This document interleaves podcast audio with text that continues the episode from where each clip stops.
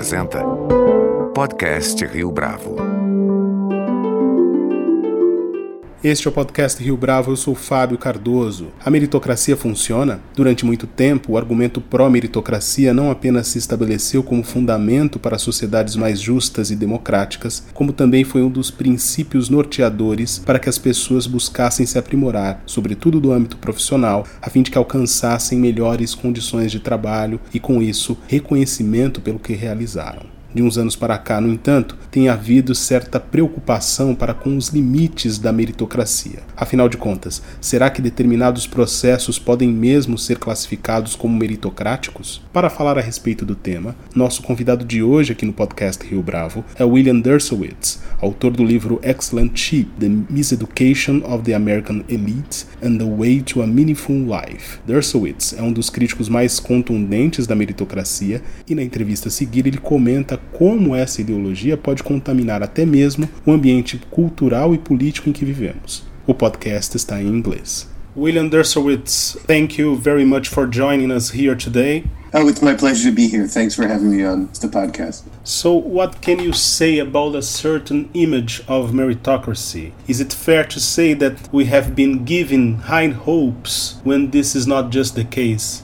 Yeah, I mean, meritocracy may be good in theory. We can debate that. But in practice, it's not really a meritocracy because uh, how much merit you can demonstrate, quote unquote, merit, in order to get admission, for example, to elite American colleges and universities or British universities. How much merit you can demonstrate has a lot to do with how much money your family has, how much wealth you grow up with, and the educational opportunities that it enables. So, like I said, meritocracy is supposed to make things more egalitarian. And I think for a while, at least in the United States, it did. But then, you know, upper middle class and upper class families figured out how to make the system work to reproduce their own privilege. And that's what it does mainly now. I first met you some years ago when you were in Brazil talking about the problem with Ivy League universities. So but in 2015, things were more pacified concerning even the privilege of those institutions. What has changed from 2015 to 2021? Well, the truth is, I'm not sure that that, that that much has changed. It's still basically the same. It's still the same system. I think the system has gotten worse and worse year after year for many years. I would say for at least 30, maybe 40 years.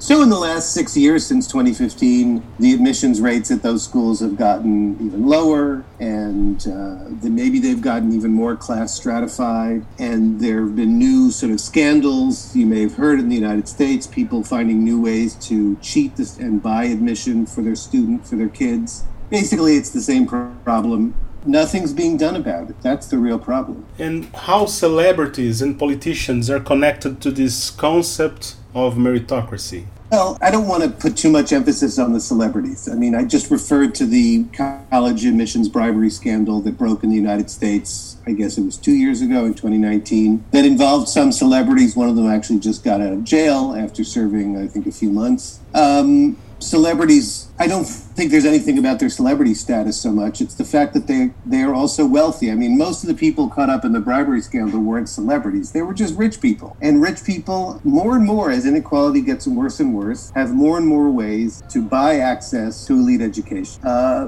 what's the politician's role? Um, I'm not really sure. I mean, um, I don't really think this is a problem that starts with politicians, quite frankly, and I don't think it's a problem that necessarily involves politicians that much. I mean, in the bigger picture it does because the ultimate problem is inequality, and that also includes in the United States, I'm sure in Brazil and elsewhere, educational inequality. So poor kids go to bad schools, rich kids go to good schools. Uh, insofar as there's public funding of education, that's where the politicians come in, and you know politicians more and more do the bidding of the wealthy. I ask that because politicians always talk about this idea of meritocracy in U.S. and they actually say that through education people can get better. So for this, I asked you that. Well, you know, and it, I mean, yes, that's the image. And I mean, it's true in theory. If we actually do it fairly, um, education in the 20th century was a huge engine to help elevate people uh, into the middle class, to make society more equal. But again, at least in the United States in the 20th century, up until about 1970, 1980, we tried to use education to level the playing field between different kids. You know, we put a lot of money into public universities, for example. Um, but we don't do that anymore to the extent that we need to. Politicians still talk about it. Um, I don't know if they understand how broken the system is. Um, so you talked about this in your first answer, but can you explain to us how this privilege gives a sense of entitlement, which is often understood as meritocracy?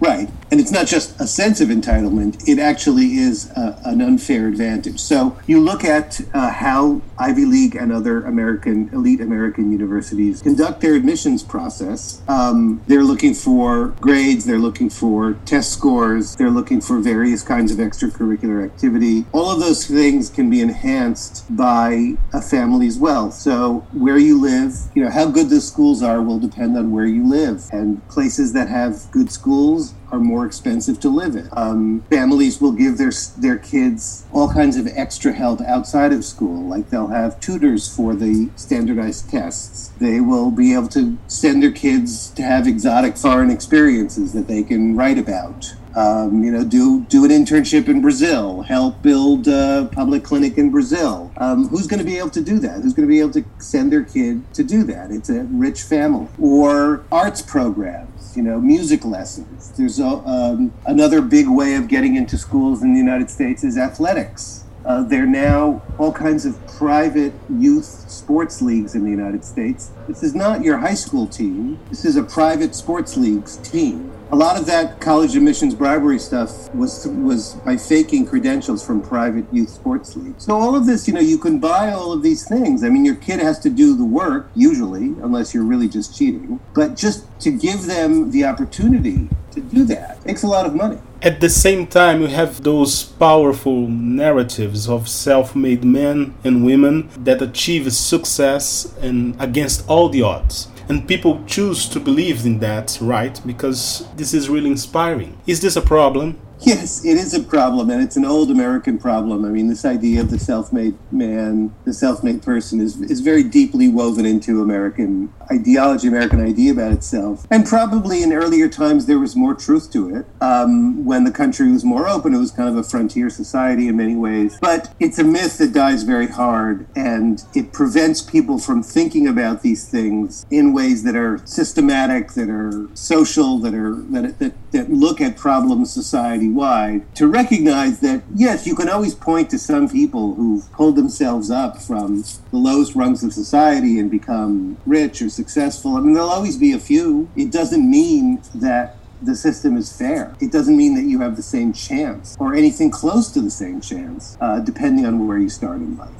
But in the end, this is related to money because um, in US, for example, you have this, those shows like Shark Tank that shows people uh, arising from nothing. And so this image of well connected people who rise from nothing and get money uh, through work. This is really powerful, isn't it? It's very powerful. It's a very powerful myth that Americans like to believe in. We like to believe that anybody has a chance to be president, anybody has a chance to be a billionaire. And as you say quite rightly, there are all these cultural products that reinforce this, whether it's Shark Tank or, you know, uh, American Idol, you know, you're going to be picked out. I mean, people think this is one of the problems with the internet is that people think the internet works like this too. And, you know, uh, they hear about, you know, somebody records a song, they don't have a record label, they're just a nobody from nowhere, and they record a song and it's a global hit, and suddenly they become rich and famous. Um, this deludes people into thinking that that's a like a legitimate possibility for them, like that that might actually happen, because people don't write stories or do programs about the literally million other people who are trying to record a song and become rich and famous who don't get anywhere. But those people don't get anywhere. They always get this sense of, oh, my turn is gonna come, right?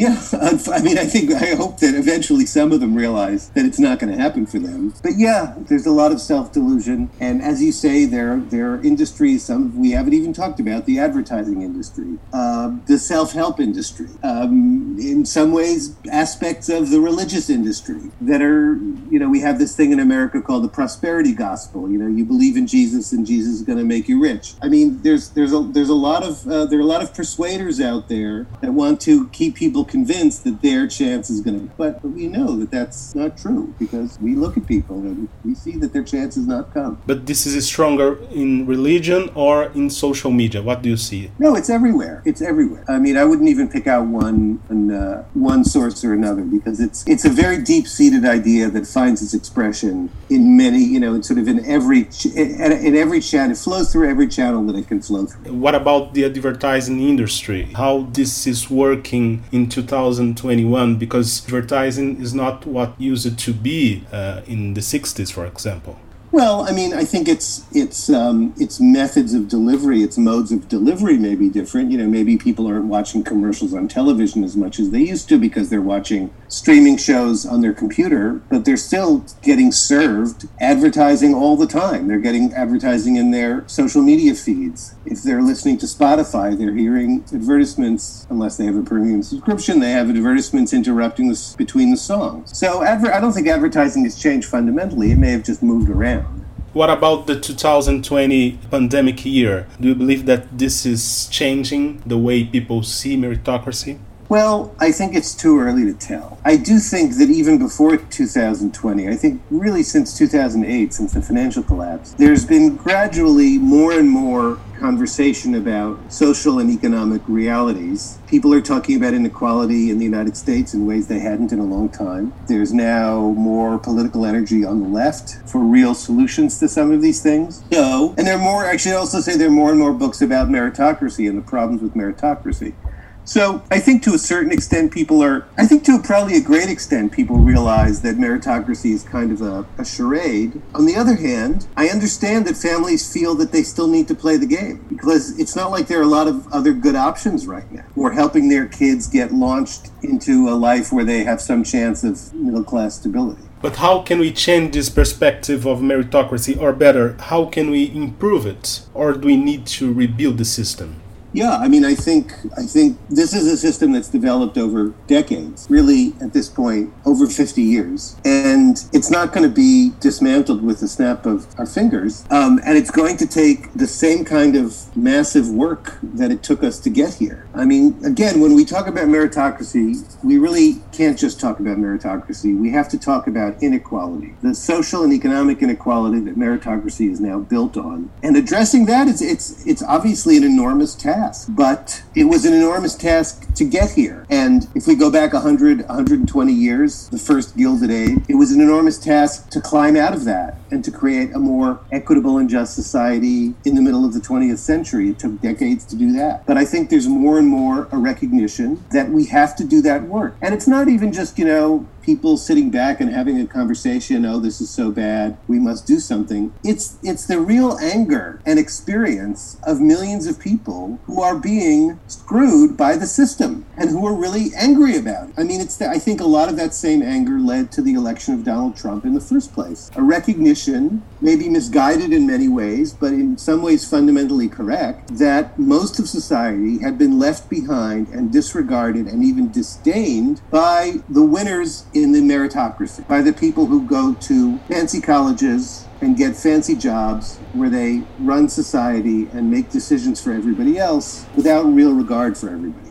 I guess you. I don't know if you see this movie, Hillbilly Elegy, it's on Netflix, that tells the story about some guy who come back to the family, to the heart yes. of the, his family, and this is uh, related to what you're saying, right? It is, but um, the the person who wrote that book and whose life that the movie is based on and whose life is being portrayed in the movie um, actually has a very different view of these things, and he's a, he's a conservative, um, J.D. Vance, and he believes in the gospel, in the myth that you and I were talking about a few minutes ago about if you're poor, it's your fault, and everybody has a chance to pull themselves up by their bootstraps. And after all, he was this kid from this dysfunctional hillbilly family who made it to, I guess it was Yale Law School, and now he's got got this great life. And that's pretty much what the uh, movie shows. And I mean, again, he obviously did do that. But the idea that this is all just personal responsibility and it's your fault if you're poor is, uh, frankly, in my view, ridiculous. So, a week ago or so, uh, Paul Krugman wrote for the New York Times a piece that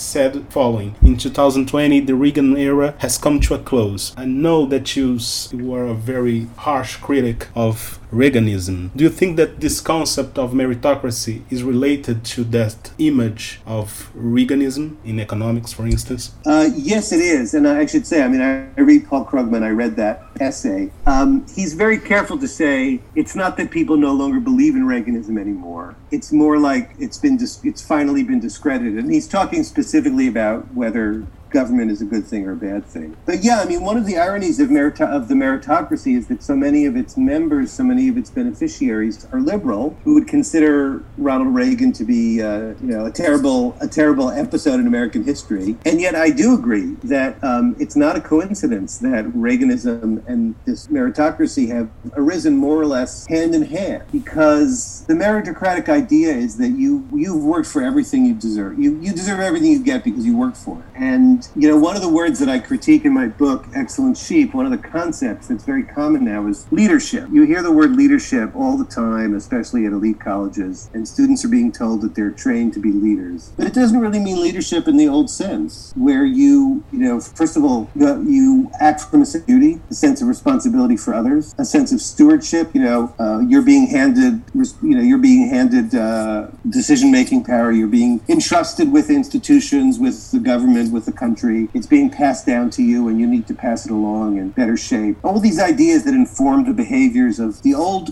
uh, class of leaders, which was more of an aristocratic class. Um, now, leadership doesn't mean any of those things. It just means getting to the top and enriching yourself. It's just a polite word for that. So to me, that's sort of the moral essence of meritocracy is it's selfishness. It's not about any, it's not, not about duty, not about responsibility, not about stewardship, not about taking care of institutions, not about taking care of other people. It's just about feathering your own nest. William Deresiewicz, thank you very much for this interview. It was a pleasure for us. It was a pleasure for me as well. Thank you for having me on. Este foi mais um podcast Rio Bravo. Você pode comentar essa entrevista no nosso perfil do Twitter, arroba podcast Rio Bravo, ou no Facebook da Rio Bravo. A nossa lista completa de entrevistas está disponível no Apple Podcasts, no Deezer, no Google Podcasts, no SoundCloud e no Spotify. E no aplicativo O Guia Financeiro, além dos nossos podcasts, você encontra muito mais conteúdo sobre o mundo da economia em diversos formatos.